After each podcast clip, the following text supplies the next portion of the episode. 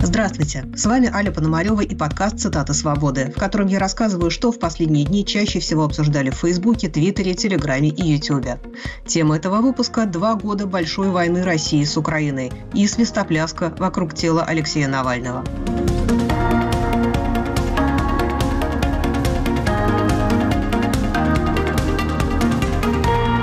24 февраля исполнилось два года со дня полномасштабного нападения России на Украину. В западных странах люди в этот день вышли на улицы, чтобы выразить солидарность с украинцами. Россияне в России и за ее пределами тоже вспоминали начало войны. Многие писали об ощущениях стыда и бессилия. Михаил Козырев. Два года полномасштабной войны. Как мы могли это допустить? До конца дней будем искать ответ. И нет нам прощения. Нет и не будет. Екатерина Барабаш. Два года полномасштабного, десять лет войны. Кроме невыносимого ужаса, бесконечной жалости и скорби, дикий стыд от того, что ничего не могу сделать. И от понимания того, что это не война Путина, это не война путинского режима, это война России. Пора перестать себя убаюкивать. Если в 22 году многие надеялись, что война скоро окончится, сейчас настроения в обществе царят скорее пессимистические, говорит в стриме на своем канале политолог Федор Крашенинников. Оглядываясь назад, я думаю, что мы все не понимали, что когда все это начиналось, что это так надолго. Любому из нас скажите, что вот два года назад, что это будет тянуться два года, никто бы не поверил. Я думаю, что мы находимся где-то в середине всей этой ситуации. Может быть, конечно, это какая-то уже мышление аналогии имеет. Там Первая мировая война длилась 4 года, вторая, ну, там больше, 6. Ну, вот я думаю, что где-то мы примерно в середине это очень плохая новость во всех смыслах, потому что попытки делать выводы, подводить итоги и тем более планировать будущее, что очень важно для нас, для людей. Мы хотим планировать будущее, мы хотим видеть, что будет дальше. Это очень сложно планировать ситуации, когда мы находимся вот в этой гуще какого-то циклона, когда каждый день приходят плохие новости, и куда все это качнется дальше, совершенно непонятно. Да? А сценарий довольно тоскливый. Сохранять стойкость и беречь силы советует редактор издания «Новая газета Европа» Кирилл Мартынов. Тем, кто будет бороться против верховного гробовщика, роющего для людей могилы в Украине и в российском Заполярье, нужно быть расчетливыми и беречь себя, помнить, что эта борьба будет долгой. В «Гарри Поттере», «Новом Завете» и в истории Второй мировой войны смерть героя в конечном счете ведет к сокрушению зла – нам никто не гарантировал подобного исхода. Это мнение непопулярно, я тестировал на нескольких собеседниках. Но, по-моему, даже если нам будет достоверно известно, что в конце нашей жизни Путин спляшет канкан -кан на безымянных могилах всех, кто хотел для России мира и свободы, это ничего не меняет. Кант, которого назвал злодеем малоизвестный губернатор Калининграда Алиханов, одобрил бы это контринтуитивное правило – выступить против зла следует не в расчете на награду, а потому что иначе перестаешь быть свободным. Вот мы и должны сделать то, что зависит от нас, чтобы зло было остановлено. Задача минимум – не участвовать в военных преступлениях и пропаганде войны, а дальше кто чем может. Спасибо каждому, кто выступил против войны, рискуя потерять жизнь, свободу, дом или родину. О некоторых неутешительных итогах говорит также политолог Кирилл Рогов на YouTube-канале «Страна и мир». Если попробовать сформулировать самые главные вещи, которые как бы вот два года нам дали, это то, что Путину удалось втянуть мир и Россию в такой мир войны. Этот мир его относительно устраивает, и борьба с этим злом требует гораздо больше ресурсов и сил, чем можно было предположить. Ну, безусловно, то, что мы имеем на сегодня, очень трудно назвать успехом, скажем, Путина. Это не успех, и это не то, чего он ждал и о чем мечтал, совсем нет. Но он извлекает из этого много выгоды, э, много выгоды такой узкой для себя, для текущего некоторого самоукрепления и э, само по себе его успехом является то, что вот демонстрация миру, что несмотря на решимость Запада поддерживать Украину, Запад не может достичь каких-то значимых успехов на этом пути. И в этом смысле уход войны демонстрирует слабость Запада. Это действительно стало еще одним важным таким открытием. И в сущности, э, да, война пока произвела эффект обнажения того, что Запад гораздо более разрознен, ослаблен, не мобилизован и не мотивирован к сопротивлению, к защите в гораздо большей степени все это наблюдается, чем можно было предположить. В этом смысле война тоже достигла некоторых таких стратегических целей вот в этой демонстрации. Демонстрации слабости Запада и хрупкости мирового порядка и ограниченных силах Запада по защите этого порядка. Президент Украины Владимир Зеленский впервые назвал число погибших военных. По его словам, Украина потеряла на поле боя 31 тысячу человек. Российские потери он оценил в 180 тысяч. Тем временем провоенная часть российского общества за эти годы стала влиятельнее и требует продолжать в том же духе, пишет российский гражданский активист Вячеслав Чернов. Два года – это очередной рубеж, позволяющий прочнее утвердиться в своей правоте, а усилия объявить святыми. Двух лет достаточно, чтобы любое слово против воспринималось как законное основание дать в морду. Еще два года позволят бить уже за неосторожный взгляд, слова окажутся лишними. Тот, кто готов воевать всегда, неуязвим. Вот есть кувалда и ракета. Хочешь подискутировать? На тебе кувалдой или ракетой. Притих, то-то же. А как ты думал? У тебя тоже ракета? Отлично. Это позволяет продлить войну. Хотим воевать всегда. Они ведь сообщали с самого начала. Сначала тоненьким голосом, а потом все громче и увереннее. Потом перешли к доказательствам. А потом подступила жгучая обида. Не принимают всерьез. Ну держите, сами напросились. Это один из редких постов, которые я не знаю, как закончить. Как закончить? А ведь это самый важный вопрос сегодня, и никто не знает на него ответ. А когда все знают, как продолжать, но никто не знает, как закончить, это означает, что все так и будет продолжаться, долго продолжаться. Издание агентства пишет, что на российских федеральных каналах двухлетняя годовщина вторжения прошла почти незаметно. Единственным упоминанием о двух годах войны стала фраза в колонке Михаила Леонтьева, которую показали в программе «Время». В телеграм-каналах Z-патриоты с одной стороны заверяют читателей, что по-прежнему поддерживают войну и верят в победу, а с другой жалуются на крушение иллюзий. Александр Коц. Многие надежды той незабываемой ночи сегодня кажутся невыносимо наивными. За полтора года мы узнали много нового и не всегда приятного о нашей стране, армии, о себе. Простодушие переплавлялось в цинизм, мечты в разочарование, страхи в усталость. Понимание, что легкой победы не будет, приходило не сразу и приходило очень болезненно для многих. Я в их числе. Но что не изменилось спустя два года, спустя десять лет, так это чувство правоты и уверенность в выбранном пути. Виктор Алкснес. Ни одна из целей СВО, озвученных президентом России в своем обращении к нации 24 февраля 2022 года, за два года ожесточенных боевых действий не достигнута. Тем более, зона боевых действий по сравнению с 24 февраля значительно расширилась. И Украина, помимо Донбасса, теперь наносит удары и по старым регионам Российской Федерации. То, что в России в этой войне еще не достигла ни одной из поставленных целей, отмечают и оппозиционные комментаторы. Например, политолог Владимир Пастухов на канале Ходорковский Live. Прежде всего, первый итог – это промежуточный итог за Украиной. Несмотря на все тяжелейшее положение, несмотря на вот эти вот критические моменты, которые мы здесь и сейчас наблюдаем, несмотря на то, что русская армия сейчас конкретно давит, а Украина потеряла часть своей территории, 30% промышленности и всего остального, но ни одна из целей Кремля, ради которых он начинал эту войну, не достигнута. Два года войны впустую. Политический режим в Киеве устоял и стал еще более антирусским. То есть, если они начинали эту войну, потому что, как они сказали, Украина – это антироссия, то она стала антироссией в квадрате, в кубе, не знаю в какой степени. Политический режим устоял. Второе. Прорвать ту международную блокаду, которую они хотели таким образом прорвать, поставить Запад перед фактом своим блицкригом и сказать, все, а вот теперь договариваемся на наших условиях. Это наше, это, это ваше, тут вы не лезете, там вы молчите. Ничего этого не удалось. Изоляция только усилилась, конфронтация только усилилась.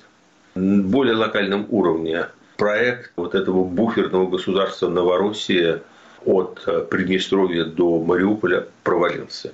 То есть вот это вот как бы, собственно говоря, были рациональные цели войны. Что есть? Есть миллион почти там людей, которые гниют на фронте. Есть э, полувоенная экономика, есть э, структурные перекосы в экономике, опять напоминающие те, которые были в позднем СССР в сторону ВПК, глухое ворчание общества.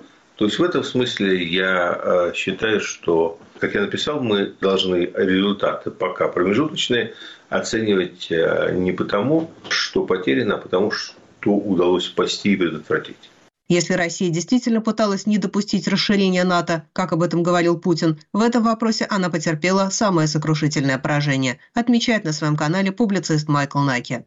Помните, Россия не хотела, чтобы рядом были страны НАТО. То есть это было условие России. Значит, они такие, мы напали на Украину, чтобы Украина не была в НАТО и вообще, чтобы рядом не было стран НАТО. По итогу мы видим, что Финляндия уже в НАТО вступила после этого, Швеция вот-вот, значит, сейчас на днях. Да и Украина стала к НАТО гораздо ближе, чем была до полномасштабного вторжения. Например, генсек НАТО Ян Столтенберг так и сказал. Украина вступит в НАТО. Это не вопрос «если», это вопрос «когда». Президент Путин начал эту войну, потому что хотел закрыть двери НАТО и отобрать у Украины Украины право выбирать собственный путь.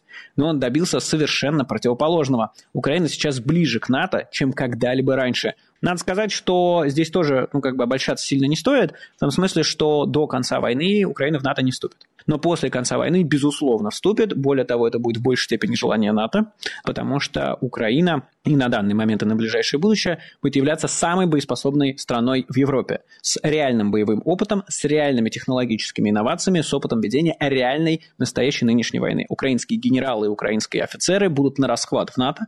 Я не сомневаюсь ни на секунду, что, например, генерал Залужный тоже будет в НАТО занимать какую-либо должность, потому что такого опыта у европейских стран и у Америки нет и быть не может. Но пока российская армия не разгромлена, думать надо не об этом далеком будущем, а о том настоящем, в котором Путин пока чувствует себя хозяином положения, пишет Леонид Невзлин. Мало кто мог подумать, что в 21 веке в Европе снова будет кровавая война, сравнимая с той, которая была в 20 веке. Теперь, спустя два года после начала полномасштабного вторжения России в Украину, мы можем только сожалеть, что многие не могли тогда подумать. Но зная о том, что произошло и происходит, мы все должны думать хотя бы сейчас. Думать о том, как еще больше помочь Украине и делать это.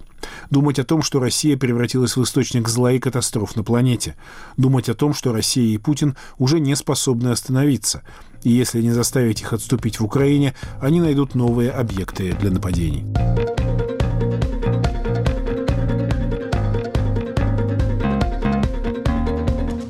Вами Аля Пономарева, и вы слушаете подкаст «Цитаты свободы», в котором я два раза в неделю пересказываю вам интересные и важные сетевые дискуссии.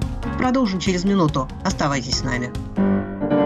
Зарубежье – это территория, которая находится за рубежом, за границей. Но в нашем подкасте «Зарубежье», ведущий Иван Толстой и Игорь Померанцев, у этого слова много смыслов. Зарубежье может быть приютом, территорией свободы, изгнанием, недостижимой мечтой. Слушайте наш подкаст на всех доступных подкаст-платформах. В нашем зарубежье границы открыты.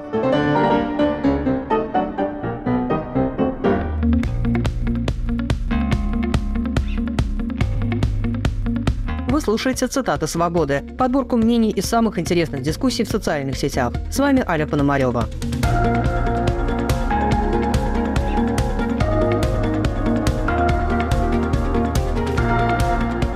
Конце прошлой недели мать Алексея Навального сообщила, что наконец смогла увидеть тело сына, но ей отказались его выдавать. Сначала от нее потребовали, чтобы она согласилась на тайные похороны. Людмила Навальная записала видеообращение, в котором рассказала о шантаже со стороны силовиков. Они шантажируют меня, ставят мне условия, где, когда и как должен быть похоронен Алексей. Это незаконно.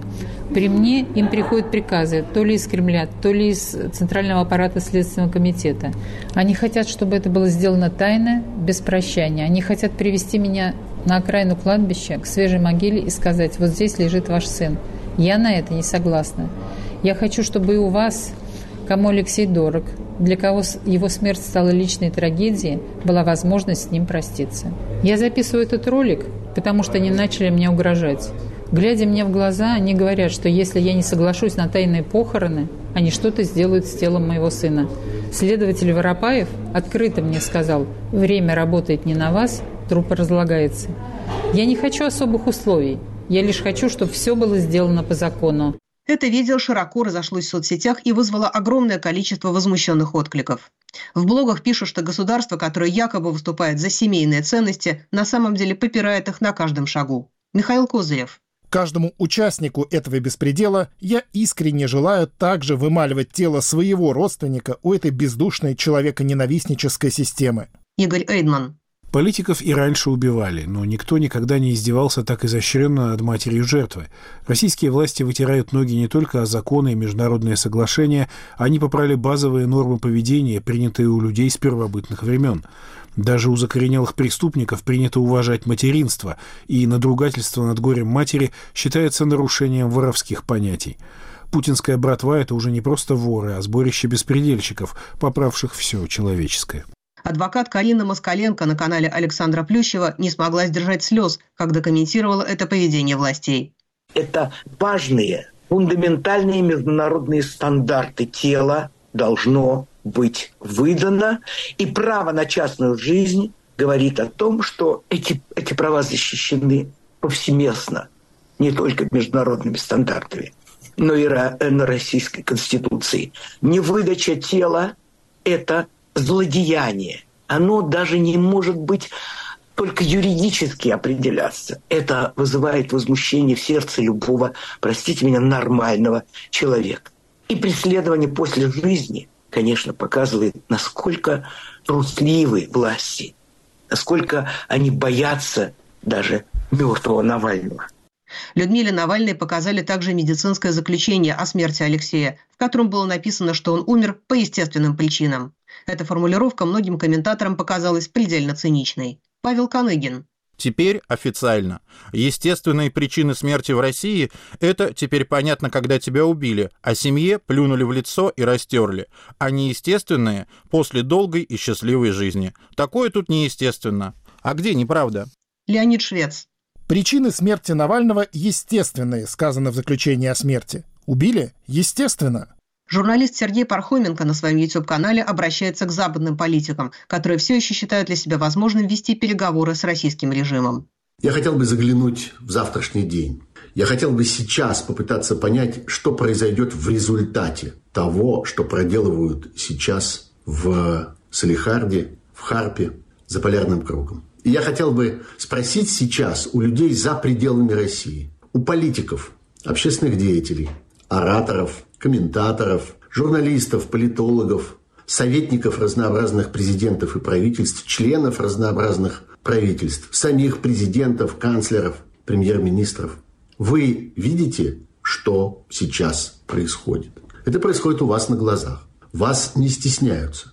Вам демонстрируют варварство, безумное варварство этого режима и этих людей, которые сначала приказывали три года измываться над Алексеем Навальным, потом добились его смерти, теперь измываются над его телом и шантажируют его мать тем, что это тело разлагается.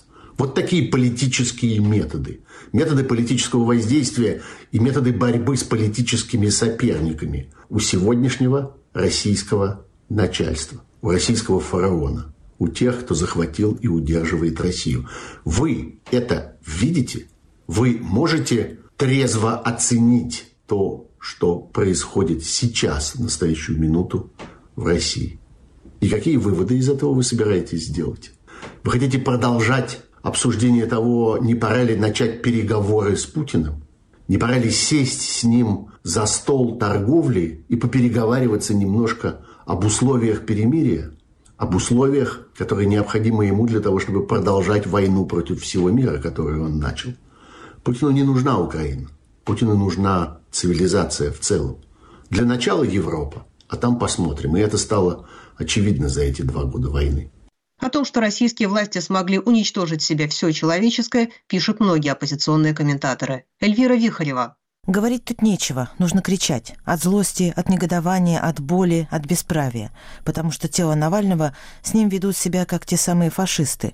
Тело стало их собственностью. Могут вывесить на площади для устрашения, могут тайно похоронить, что угодно могут. Плюнуть в лицо матери и всем. Издевательски позвать жену в Россию на такие же пытки.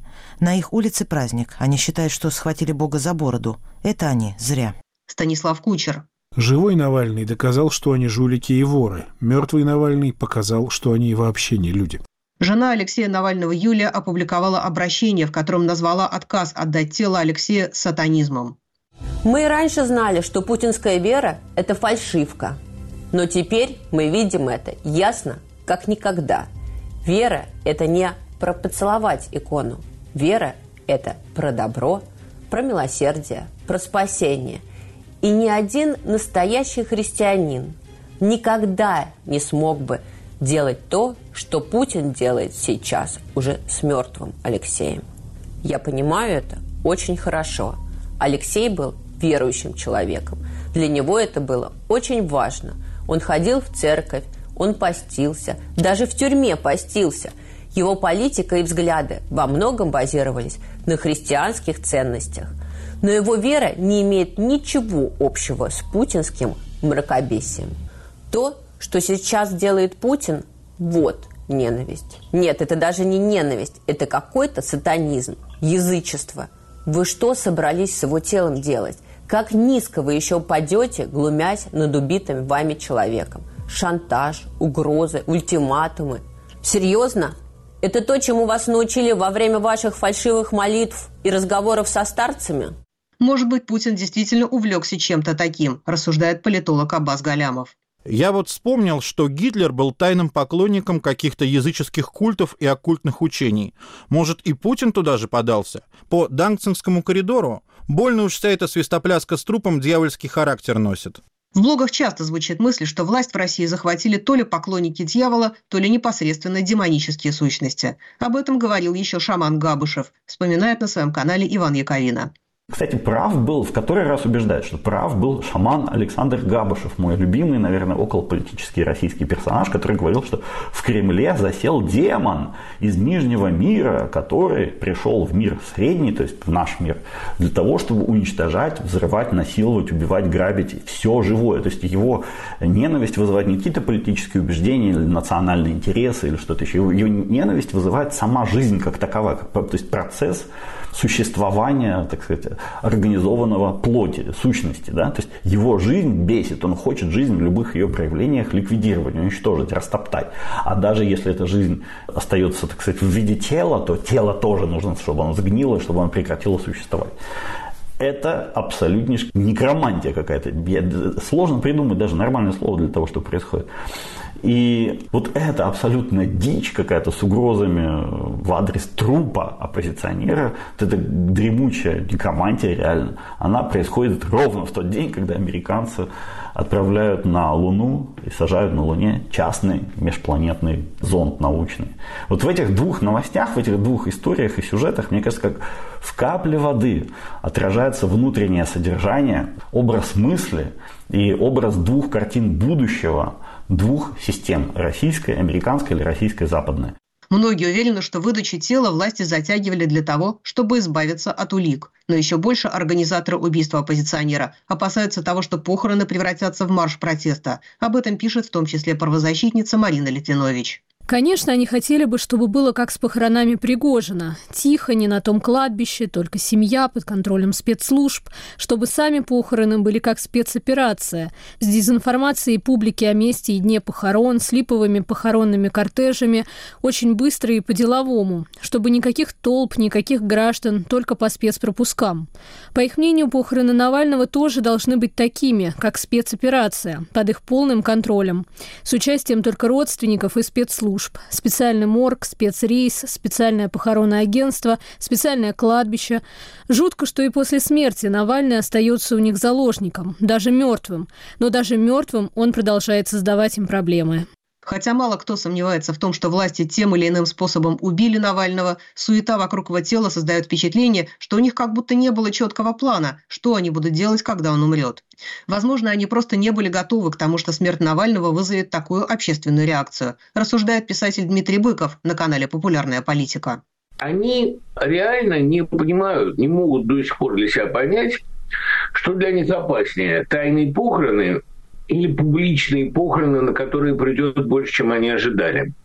А они еще, вот с чем они точно не определились, и вот что для них было неожиданностью. То, что они вели дело к убийству Навального, совершенно очевидно. Не надо думать и говорить, что это был эксцесс исполнителя. Они с самого начала хотели его убить и все для этого делали. Они просто надеялись, и эту э, заготовку выдал Симоньян, они надеялись, что Навального забыли, реально, что они действительно не помнят, что он превратился в вчерашнего политика. Этого не произошло они сами законсервировали ситуацию до того, что ничто не стало вчерашним. Ни протесты 11-12 вознесшие Навального, ни война, которая исполняется завтра два года, ни путинские все абсолютно, начиная с Курска, публичные косяки. Ничто не забыто. И Навальный не стал вчерашним в болоте, ничто не перегнивает болото, сохраняет все, прочитайте, это подробно описано. И они не были готовы к тому, что память о Навальном так свежа. И потом Юля, конечно, ударил под дых, потому что к тому, что Юля захочет подхватить выпавшее знамя, никто готов не был. Началась дикая, лютая паника. Почти 90 тысяч человек направили в Следственный комитет обращение с требованием выдать тело Навального семье. Людмила Навальная потребовала завести дело за надругательство над телом сына. Согласно закону, тело должны выдать родственникам в течение двух суток после вскрытия. Вечером 24 февраля, когда этот срок уже истекал, тело ей все же отдали. Люди временно пересилили нелюдей, пишет оппозиционный политик Лев Шлосберг. Людмиле Ивановне Навальной отдали тело сына. В последний установленный законом час. Невозможно представить, что она вынесла и выдержала в эти дни. Мама погибшего оказалась сильнее машины тотальной власти. Все, кто присоединился к законному требованию матери Алексея Навального, показали, что остались людьми в нечеловеческое время. Это важнейшее моральное условие человеческого обустройства нашей страны в будущем. Пока неизвестно, где и когда пройдут похороны. Пресс-секретарь Навального Кира Ярмуш написал в понедельник, что идут поиски зала, где могло бы быть организовано публичное прощание. Провластный телеграм-канал «База» пишет, что похороны могут пройти на Борисовском кладбище в Москве 29 февраля, в день, когда Путин собирается выступить с посланием Федеральному собранию.